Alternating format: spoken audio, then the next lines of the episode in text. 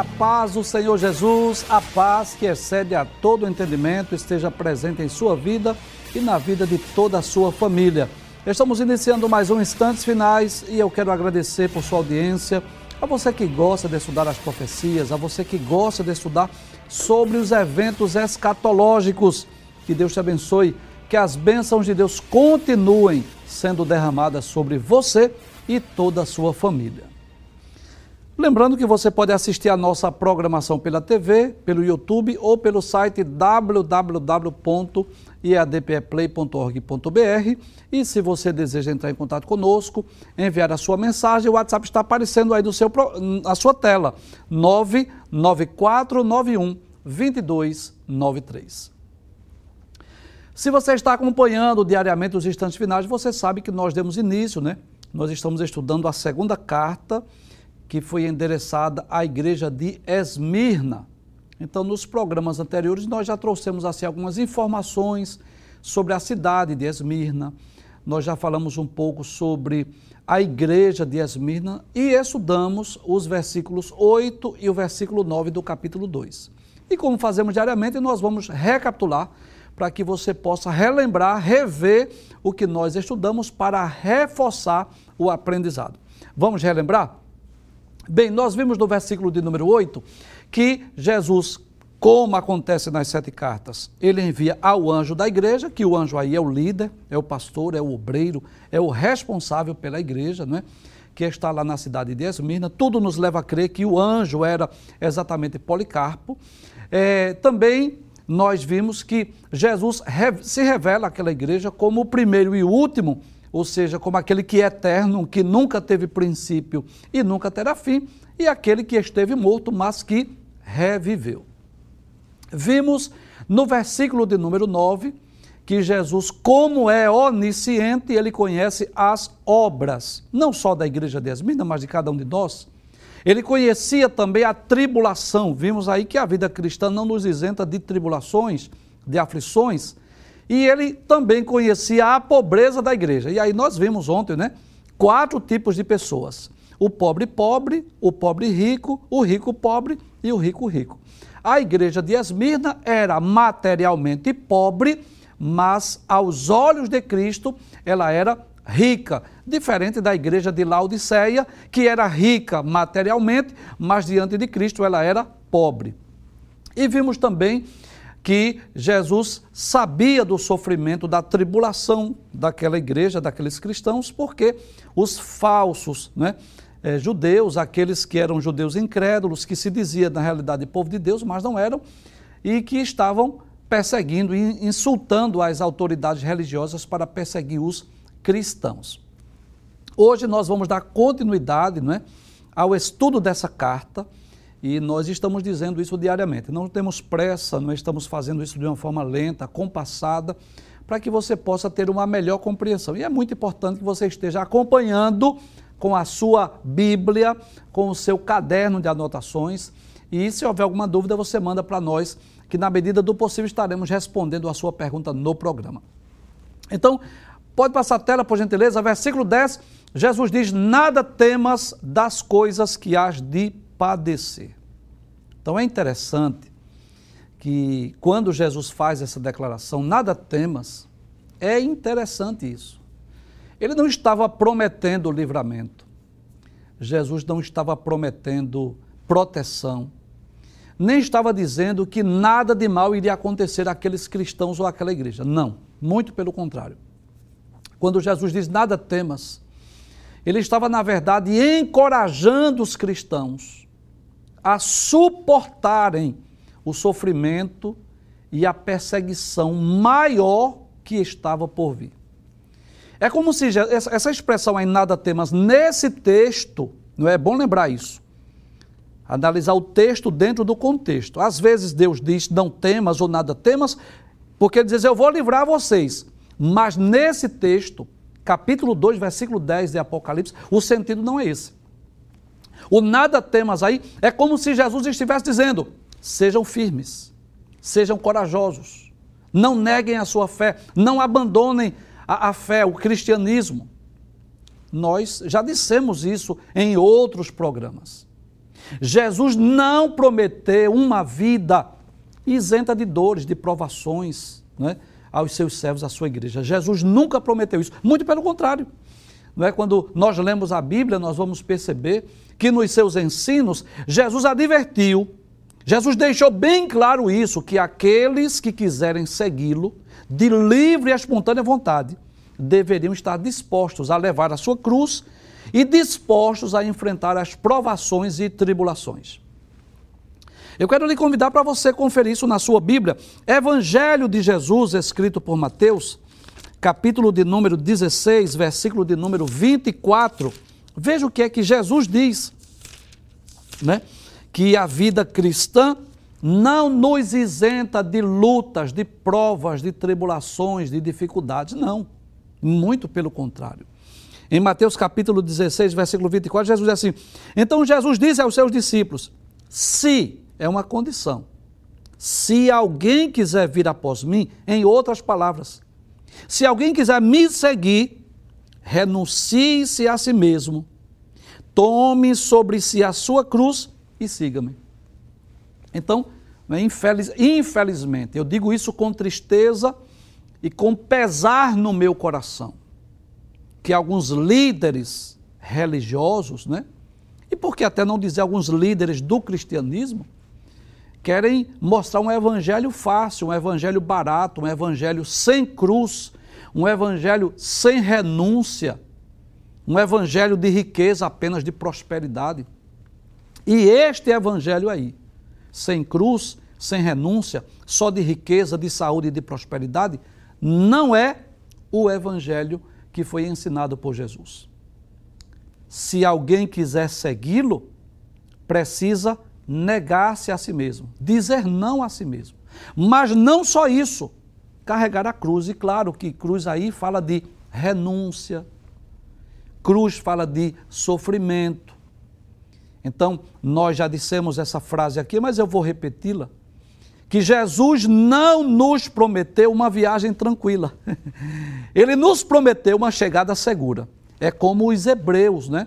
quando estavam caminhando, peregrinando, saindo do Egito em, em rumo, né, com destino à terra de Canaã. Foram muitas as, as, as dificuldades que eles enfrentaram, mas chegaram em Canaã. E assim é a igreja. Eu posso dizer que nós estamos vivendo um segundo êxodo. E nós saímos lá do mundo que representa o Egito, nós já passamos o novo nascimento, né, que representa aí o Mar Vermelho, ou vice-versa, e nós estamos caminhando com destino à terra de Canaã. E precisamos estar dispostos, prontos a receber as bênçãos de Deus, os milagres, a provisão, a providência, né? As muitas bênçãos que acompanham a vida espiritual, a vida cristã, mas sem esquecer que em momento algum nós podemos ou devemos abandonar a nossa cruz. Só vamos deixar a cruz quando passarmos aquela ponte. Lembra daquela ponte? A ponte que nos leva de uma vida finita para uma vida infinita, de uma vida mortal para uma vida imortal. Então, através da morte ou através do arrebatamento é que nós vamos passar esta ponte sem carregar a cruz. Você sabe, alguns cristãos já costumam dizer, é só vitória, né, irmão? Não, não é só vitória, não. Só vitória para quem já passou a ponte, né? As almas dos justos que estão lá no paraíso, que estão com, com Cristo lá no paraíso, que estão lá os patriarcas, os profetas, os apóstolos, lá eles podem dizer, irmão, aqui é só vitória. Mas enquanto nós estivermos aqui na terra, não. Também não é uma vida só de luta, claro que não, mas é uma vida de provas e bênçãos. E todas as sete igrejas, em todas as sete casas, era comum né, Jesus falar sobre as provações, até porque era comum naquela época haver o culto ao imperador, havia é, perseguição aos cristãos e com exclusividade, com exclusividade, a carta endereçada à igreja de Esmirna, que vai falar do sofrimento daqueles cristãos, movido, claro, pelos falsos judeus, por Satanás, você vai ver isso no texto hoje, e pelas autoridades religiosas. Então Jesus, quando diz assim, nada temas, ele não está dizendo, não temas porque eu vou livrar você. Não. Ele estava dizendo, nada temas, como quiser assim, permaneça firme. Não negue a fé, não abandone o cristianismo. Há um outro texto, né, você conhece, que está lá no Evangelho escrito por João, capítulo de número 16, versículo 33. Você conhece esse texto? Jesus disse assim: Tenho-vos dito isso para que em mim tenhas paz. No mundo tereis aflições, mas tende bom ânimo, eu venci o mundo. Então, na realidade, Jesus estava dizendo à igreja de Esmirna, aos crentes, nada temas das coisas que há de padecer. Por quê? Porque Jesus sabia muito bem que perseguições maiores estavam para sobrevir àquela igreja. Mas é interessante que Jesus diz o causador, aquele que iria originar aquela tribulação. Vamos ver o texto? Diz assim: nada temas das coisas que há de padecer, eis que o diabo. Então, observe que essa tribulação, que estava para sobrevir à igreja, uma tribulação ainda maior. Entenda, os crentes de Esmina já estavam sendo perseguidos, mas haveria perseguições maiores e quem era o causador dessa perseguição? Ele diz: Eis que o diabo vai lançar algum de vós da prisão. Então, o diabo, você sabe disso? Sem dúvida, é o maior opositor, o maior inimigo de Deus e do homem, e principalmente da igreja. Ele trabalha diuturnamente contra Deus e contra a sua obra, contra a sua igreja embora muitas pessoas né, tentam negar a sua existência, tem pessoas, por incrível que pareça, que não acreditam que o diabo existe, mas ele é um ser real que desde os dias de Adão vem trabalhando para separar o homem de Deus. Desde a né, da fundação da igreja, que ele luta contra a igreja do Senhor Jesus na terra. No Antigo Testamento, a, a guerra, a luta dele era contra o povo de Israel, porque era através de Israel que Deus se manifestava ao mundo, mas no Novo Testamento, na nova aliança, a visão dele, os olhos dele, o propósito dele é destruir a igreja. Ele, ele procura destruir a igreja de diversas maneiras, mas existem duas que são mais comuns, que eu diria que são as principais. Primeiro, internamente, de que forma? Através de heresias através de falsos ensinos, através de falsas doutrinas. Por falar nisso, o, o veneno mais terrível, mais perigoso que existe no mundo chama-se heresia. Falso ensino, falsa doutrina. Aí você vai perguntar, mas por que, professor? Baseado em que, professor, o senhor diz isso? Eu vou explicar. É que, digamos que alguém sem saber tome um veneno que seja mortífero, que seja mortal, e digamos que seja um cristão, seja uma pessoa que tenha a sua salvação garantida. Digamos que por permissão divina essa pessoa morreu, tomou o veneno sem saber, e digamos que essa pessoa veio a óbito mas se é crente, se é salvo, a sua alma, a sua salvação está garantida. Morreu fisicamente, mas está salvo. Mas heresia, ensino deturpado, falsos ensinos, falsas doutrinas, vai, pode levar o homem para o inferno. Eu quero ler aqui alguns textos. Abra sua Bíblia se você puder. Se você não puder, você anota, depois você lê. Primeira carta de Paulo a Timóteo. Observe que coisa interessante. Todos os apóstolos advertiram a igreja quanto ao perigo das heresias. Paulo, Pedro, Tiago, João, Judas. Se você ler as epístolas, você vai perceber isso. E por quê? Porque o Espírito Santo sabia que havia luta, batalhas espirituais, não só externamente, mas internamente. Então veja o que Paulo diz, veja que coisa interessante.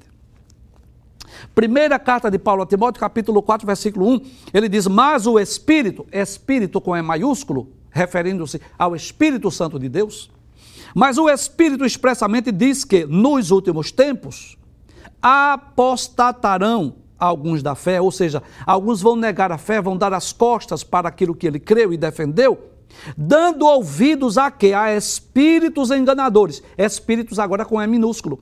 Espíritos enganadores e a doutrinas de demônios.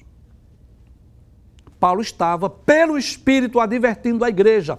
Pessoas que são cristãos, são servos de Deus, mas serão iludidos, enganados no fim dos tempos através de heresias. E vão abandonar a verdade e vão crer em mentira, engano, doutrinas de demônios. E nós podemos ver isso nos, nos, nos ensinos de Jesus. Né? Estamos falando de quê? Nós estamos falando de que Satanás, o inimigo de Deus e da igreja, trabalha de duas formas principais na vida da igreja: internamente, através das heresias, e externamente, através da perseguição. Nós vamos explicar daqui a pouco.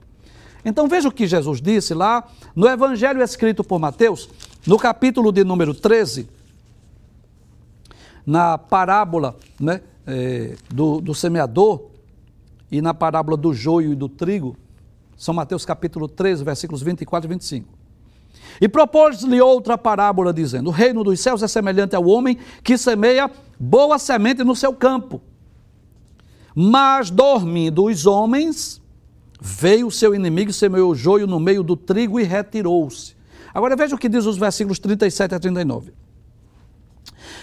O que semeia a boa semente é o filho do homem. O campo é o mundo, a boa semente são os filhos do reino. E o joio são os filhos do maligno. O inimigo que o semeou é o diabo. Então veja que Paulo diz que as falsas doutrinas são doutrinas de demônios, e Jesus disse que quem está semeando aqui o joio no meio do trigo, o engano no lugar da verdade, é quem? É o diabo. Então, Jesus deixou bem claro que é o diabo que ceifa, que engana as pessoas através das heresias. Então, lendo a história da igreja, nós vamos perceber que desde os primeiros séculos, que as doutrinas basilares da fé cristã, elas foram, é, levantaram-se muitos hereges, principalmente a doutrina cristológica, a, a doutrina de Cristo.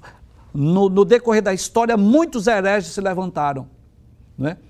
muitos grupos religiosos heréticos que negavam a divindade de Cristo ou negavam a humanidade de Cristo.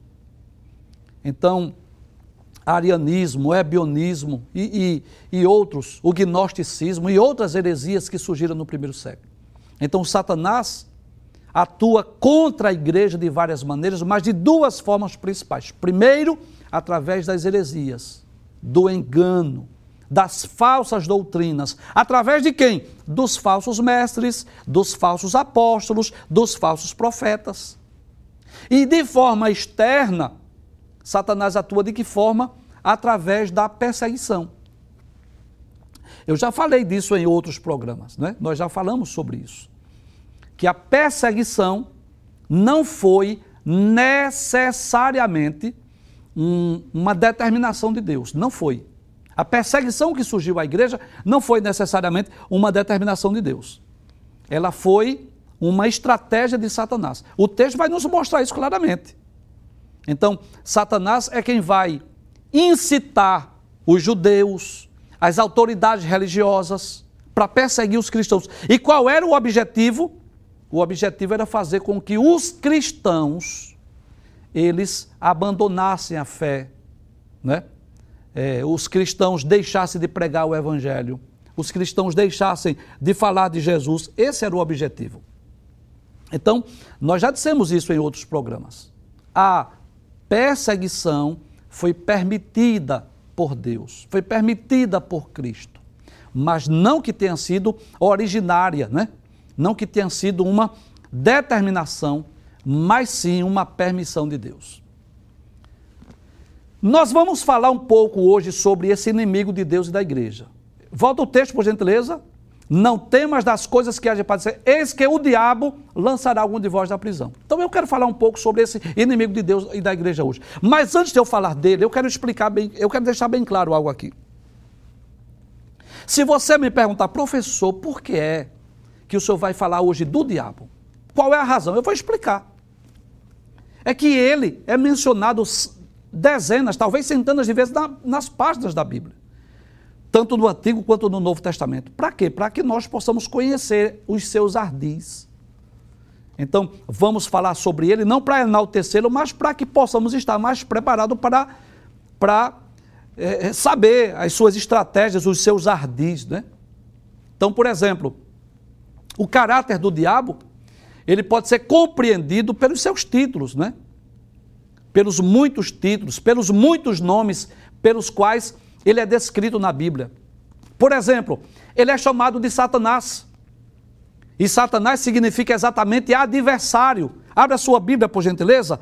Zacarias, capítulo de número 3, versículo 1.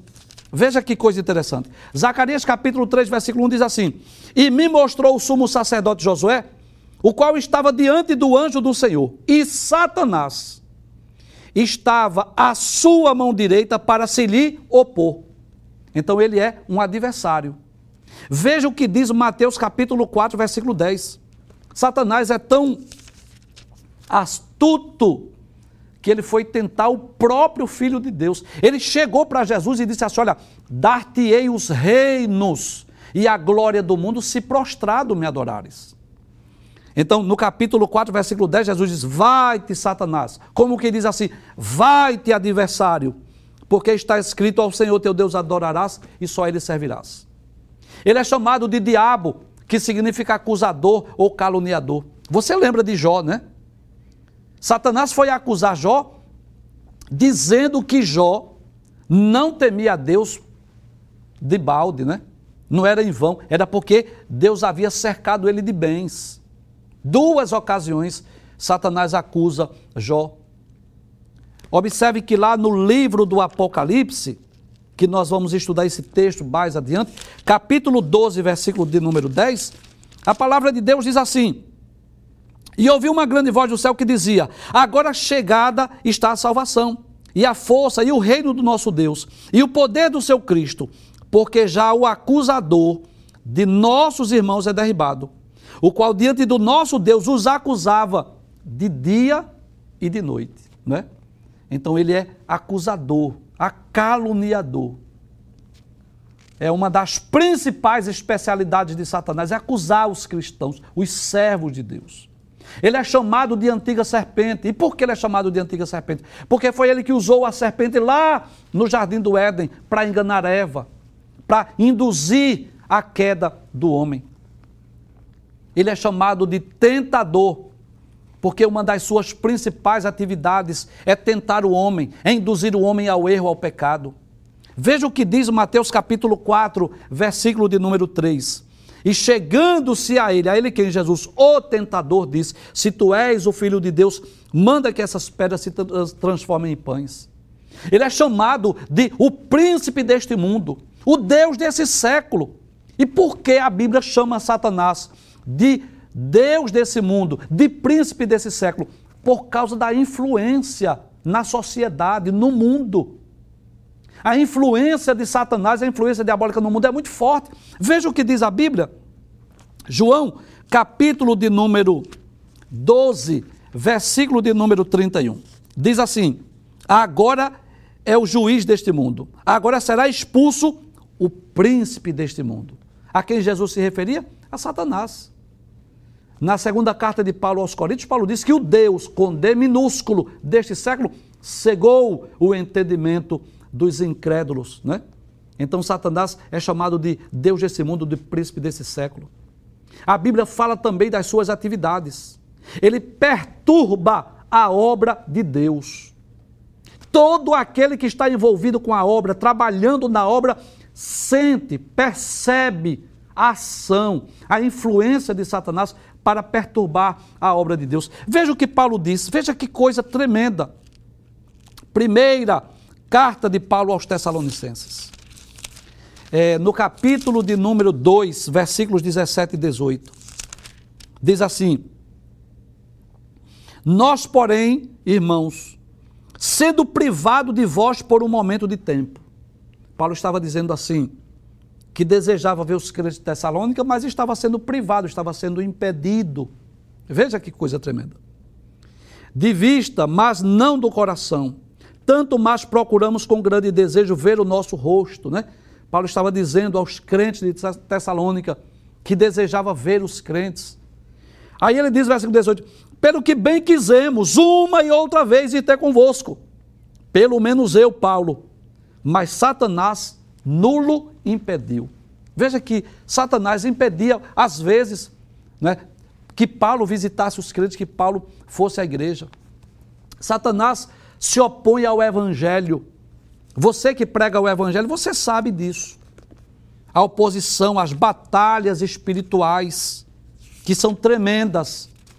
Quando você deseja ganhar almas, pregar o evangelho, levar as boas novas de salvação. Satanás atua, age tentando impedir a evangelização. Veja o que diz Mateus capítulo 13, versículos 3 e 4. É, diz assim: E falou-lhe de muitas coisas por parábolas, dizendo: Eis que o semeador saiu a semear. Versículo 4: E quando semeava, uma parte da semente caiu ao pé do caminho, e vieram as aves e comeram-na. Aí depois Jesus vai explicar. Versículo 19, ele diz: Ouvindo alguém a palavra do reino, e não a entendendo, vem o maligno e arrebata o que foi semeado no seu coração. Este é o que foi semeado ao pé do caminho. A oposição de Satanás ao evangelho. Ainda outro texto, na primeira epístola aos Tessalonicenses, mais uma vez. Dessa vez, lá no capítulo 3, versículo de número 5, Paulo diz assim: Portanto, não podendo eu também esperar mais, mandei-o saber da vossa fé temendo que o tentador vos tentasse e o, e o nosso trabalho viesse a ser inútil. É como se Paulo dissesse assim: Eu estava temendo que Satanás agisse no meio de vocês para que a pregação do Evangelho fosse inútil. Então, Satanás atua de várias maneiras na vida dos homens. Ele cega o entendimento das pessoas, como diz 2 de Coríntios 4 e 4. Ele aflige as pessoas com enfermidades. Lucas capítulo 13 fala de uma mulher que vivia encurvada há 18 anos. E não era um problema físico, não era simplesmente um problema na coluna, mas era uma ação demoníaca, que um, um demônio que agia, que atuava naquela mulher. Inclusive, Pedro diz isso lá em Atos capítulo 10, versículo 38, que Jesus veio para desfazer as obras do diabo, né? Deus ungiu a Jesus de Nazaré com o Espírito Santo e com virtude, o qual andou fazendo bem e curando todas as enfermidades e moléstias entre o povo, porque Deus era com ele. Então, o diabo muitas vezes, ele age até no, no, no meio religioso. Se transfigura como um anjo de luz, como diz Paulo na segunda carta aos Coríntios, capítulo 11, versículo 14. Talvez você pergunte, não é? Por que, é que Satanás está tão interessado na nossa ruína? É simples. Ele sabe que os salvos vão desfrutar de uma eternidade feliz e segura com Deus do céu, com Cristo. Mas ele sabe também o seu destino. Ele sabe o destino dele, dos seus demônios, dos seus agentes. Ele sabe disso. Que vão sofrer eternamente. Inclusive, eu quero lembrar aqui o que nós já dissemos em outros programas, né? que tem pessoas que pensam que lá no lago de fogo Satanás vai estar atormentando os homens. Não, não é isso que a Bíblia diz, não. Ele, ele será mais atormentado do que todo mundo.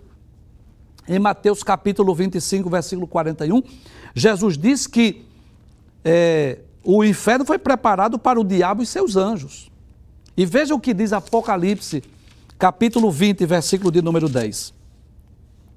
O diabo que os enganava foi lançado no lago de fogo e enxofre, onde está a besta e o falso profeta, e de dia e de noite serão atormentados para todo sempre. Então, é claro que ele está agindo no mundo, né? ele está atuando no mundo, ele está se opondo à obra de Deus, ao Evangelho, aos cristãos, mas claro que o seu fim já está determinado. Tudo já está determinado nas páginas da Bíblia Sagrada. Então, nós vamos observar que Jesus deixa bem claro: o diabo lançará alguns de vós da prisão. Então nós vamos perceber né, que ele é descrito pelos seus títulos, porque os títulos falam exatamente da, das muitas ações, das muitas atividades dele. Né? Então a palavra Satanás aparece na Bíblia 59 vezes, 23 no Antigo Testamento e 36 no Novo. Já a palavra demônio, que é diabos, aparece 37 vezes. Então ele luta para que os crentes não perseverem na fé. Ele é o mais interessado que o crente pare de caminhar, não é? Veja o que diz 1 de Timóteo, capítulo de número 5, versículo de número 15. É claro, nós com muito temor estamos falando acerca deste personagem para que os cristãos, não é? os servos de Deus estejam cientes das batalhas espirituais que muitas coisas que a igreja enfrenta não são coisas naturais, são sobrenaturais. 1 de Timóteo capítulo 5, versículo 15, né? Paulo diz assim: porque já algumas, algumas pessoas se desviaram indo após Satanás. Então, a, a missão de Satanás é essa: na vida do crente, para que o crente não permaneça.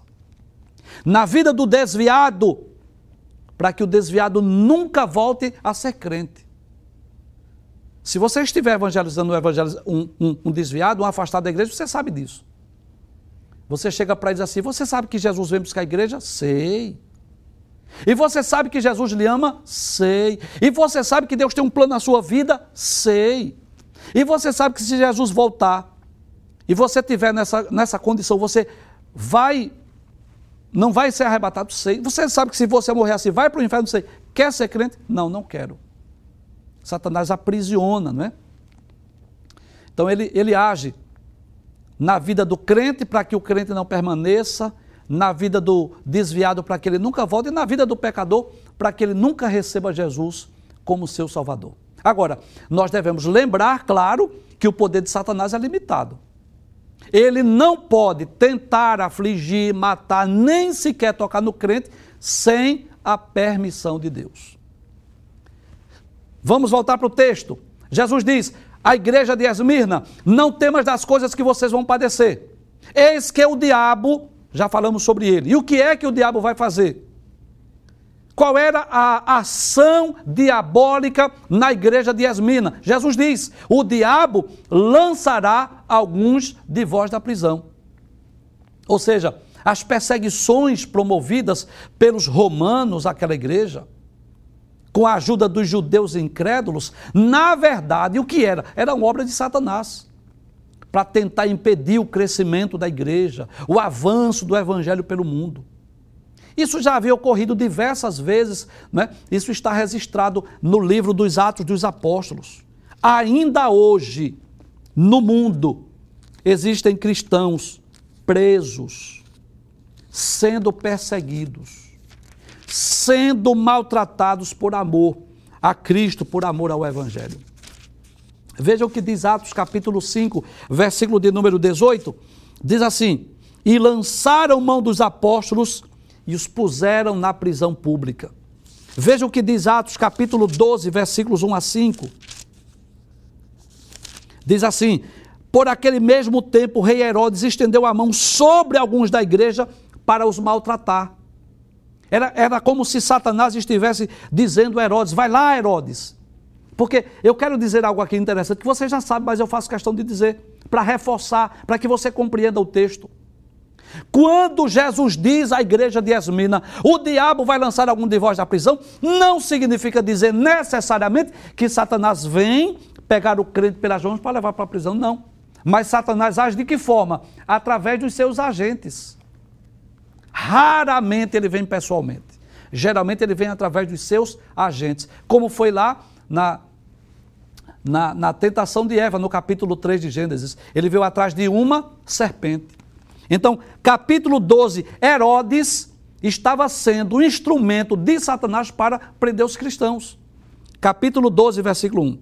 Então, o rei Herodes estendeu a mão sobre alguns da igreja para os maltratar, matou a espada Tiago, claro, por permissão de Deus, por permissão de Cristo.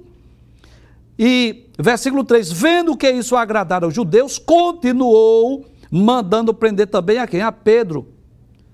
E depois, se lermos o texto, nós vamos perceber que é, Pedro foi miraculosamente ou milagrosamente liberto da prisão. Lá no capítulo 16, foi a vez de Paulo e Silas, capítulo 16, versículo 20. Depois que Paulo e Silas pregaram lá em Filipos, houve conversões, a família de Lídia se converteu. E quando Paulo e Silas, na autoridade do nome de Jesus, expulsaram o demônio de uma jovem que tinha o espírito de adivinhação, que dava muito lucros aos seus senhores, eles foram presos. Por quê? Qual foi o crime? Simplesmente por libertarem uma vida da, da, das mãos de Satanás. Atos capítulo 16, versículo 20 diz assim: E apresentando-os aos magistrados, disseram: Estes homens, sendo judeus, perturbam a nossa cidade. Veja que Satanás atra age através dos seus agentes.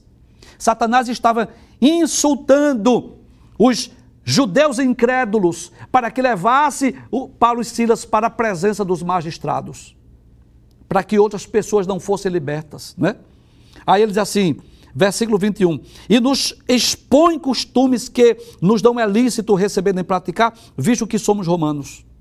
E a multidão se levantou unida contra eles, e os magistrados, rasgando-lhes as vestes, mandaram açoitá-los com varas.